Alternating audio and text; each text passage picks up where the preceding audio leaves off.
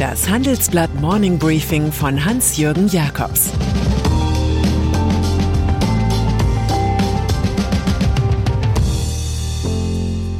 Guten Morgen allerseits. Heute ist Donnerstag, der 10. März 2022. Und das sind unsere Themen. Leben mit der gefühlten Inflation. Hoffen mit Amazon und den Börsen. Verlieren mit Putins Pleitepestilenz. Nach einer kurzen Unterbrechung geht es gleich weiter. Bleiben Sie dran. Wie geht es weiter mit der Europäischen Union? Präsidentschaftswahlen in den USA, EU-Parlamentswahlen, geopolitische Krisen und wirtschaftliche Schwierigkeiten. Wir suchen Lösungen für diese Herausforderungen. Am 19. und 20. März auf der digitalen Europakonferenz von Handelsblatt, Die Zeit, Tagesspiegel und Wirtschaftswoche.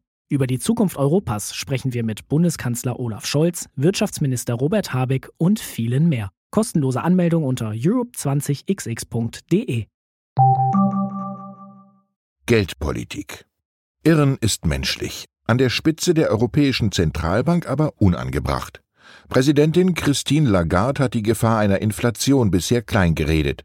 Nun verursacht der Ukraine-Krieg einen gewaltigen Preisanstieg.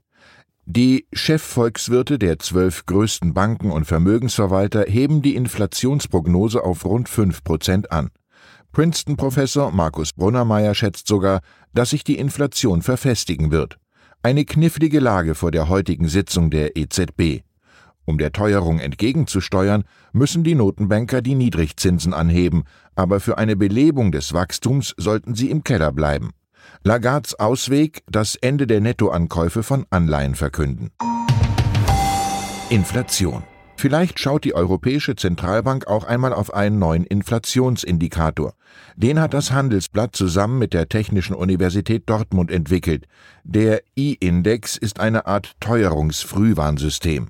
Es spiegelt die erwartete und gefühlte Inflation im Volk. Aktuell zeigt Fox Populi an, steigende Preise werden zum Dauerphänomen.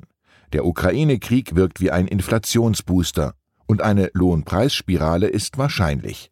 Die hat seit über 20 Jahren keine Rolle gespielt, aber es gab ja auch keine Rohstoffklemme. Gastprofessur in den USA. Die amerikanische Elite-Universität Princeton hat sowohl Altkanzlerin Angela Merkel als auch ihrem Mann, dem Quantenchemiker Joachim Sauer, eine Gastprofessur angeboten. Das war vor neun Monaten. Eine Zu- oder Absage steht noch aus. Einen Ehrendoktortitel erhielt Angela Merkel bisher 18 Mal.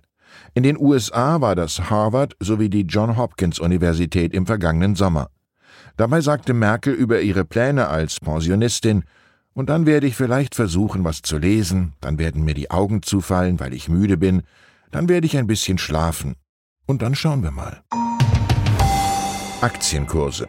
Aufgewacht sind gestern die Investoren an der Börse. Nachdem die Ukraine angedeutet hatte, beim heutigen Treffen im türkischen Antalya mit Russland über einen Neutralitätsstatus zu reden, interpretierten die Finanzauguren das als Aufforderung kaufen, kaufen. Am Ende dieser Erleichterungsrallye hatte der deutsche Aktienindex fast 8% gewonnen, der Dow Jones an der Wall Street 2%. Der Technologiewerteindex Nasdaq 3,6%. Ukraine-Krieg. Wladimir Putin hat sich längst für ein Kriegsverbrechertribunal in Den Haag qualifiziert. Gestern bombten russische Soldaten ein Kinderkrankenhaus in Mariupol zusammen. 1200 Zivilisten sind in dem Hafenort innerhalb von neun Tagen gestorben. Russland bestätigte auch, Druckluftbomben einzusetzen.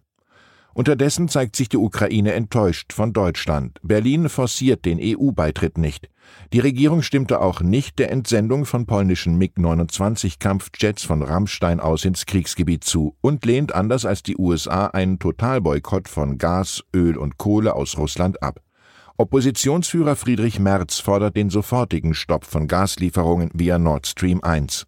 Die Mineralölsteuer müsse genauso sinken wie die Mehrwertsteuer.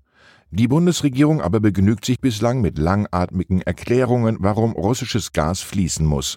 Von einem Notfallkonzept keine Spur. Unklar ist, was zuerst kommt. Einlenken in Kiew angesichts der waffenstarrenden russischen Übermacht oder die Staatspleite des Aggressors. Als letzte Ratingagentur senkte jetzt Fitch den Daumen. Der Zahlungsausfall Russlands stehe unmittelbar bevor. Erst kamen die Sanktionen, dann die Pleitegerüchte. Die Kurse russischer Anleihen sind dramatisch abgestürzt, der Rubel ist immer weniger wert. Reserven der Zentralbank sind teilweise eingefroren. Die Kosten zur Absicherung eines Zahlungsausfalls schnellen in die Höhe. Die Bonität Russlands findet sich da, wo die Mülltonnen der internationalen Finanzmärkte stehen. Staatschef Wladimir Putin will die Stärken seines Machismo-Kapitalismus beweisen. Er droht deutschen Firmen, die demonstrativ das Land verlassen haben, mit der Enteignung ihrer Werke, Maschinen und Grundstücke. Ein neues Gesetzespaket erlaubt diese Gewaltmaßnahme gegen Unternehmen aus unfreundlichen Staaten. Firmen wie Volkswagen, Mercedes oder McDonald's sind bedroht. Sie müssen nach fünf Tagen den Betrieb wieder aufnehmen oder ihre Anteile verkaufen. Mit Putins Großmachtfantasien ist der Bolschewismus zurückgekehrt.